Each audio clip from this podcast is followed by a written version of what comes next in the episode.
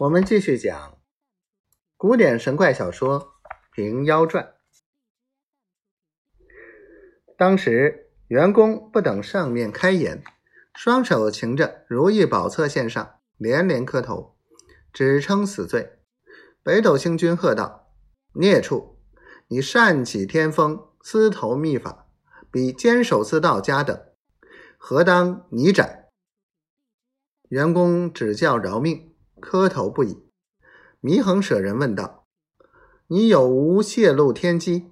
从实说来。”员工道：“我老袁一生不做狂语，那如意册上诸般变化之法，已整整齐齐镌刻在白云洞两旁石壁上了。若说泄露，委是不曾见过生人之面。”星君暗暗想到：“这畜生倒也老实。”又喝问道：“你把密册卷在石壁，是何主意？”员工道：“常闻说上帝无私，偏不信有个密字。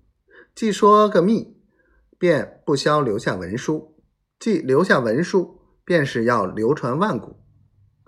玉帝遐藏，我老袁时刻，同是一般意思。”舍人喝道：“畜生，休得强词夺理！”员工慌忙磕头，连称死罪，说道：“我老袁一生迂直，只是据理自陈，岂敢强辩？”舍人道：“闻得这玉匣是天庭法宝，有三不开：无浑元老祖法旨不开，无九天玄女娘娘法旨不开，无玉帝法旨不开。你这毛处如何开的？”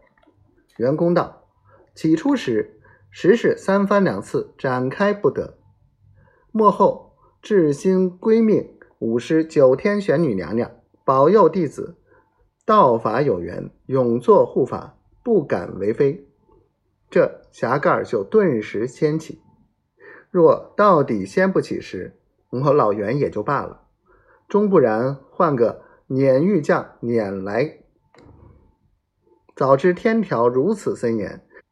玄女娘娘也不该做成我这个罪名。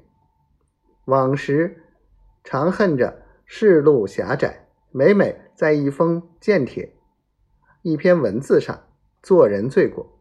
不到天庭浩荡，未看三寸长短小小册，不见我以好道之心，翻作以偷书之贼，悔之无及，死不甘心。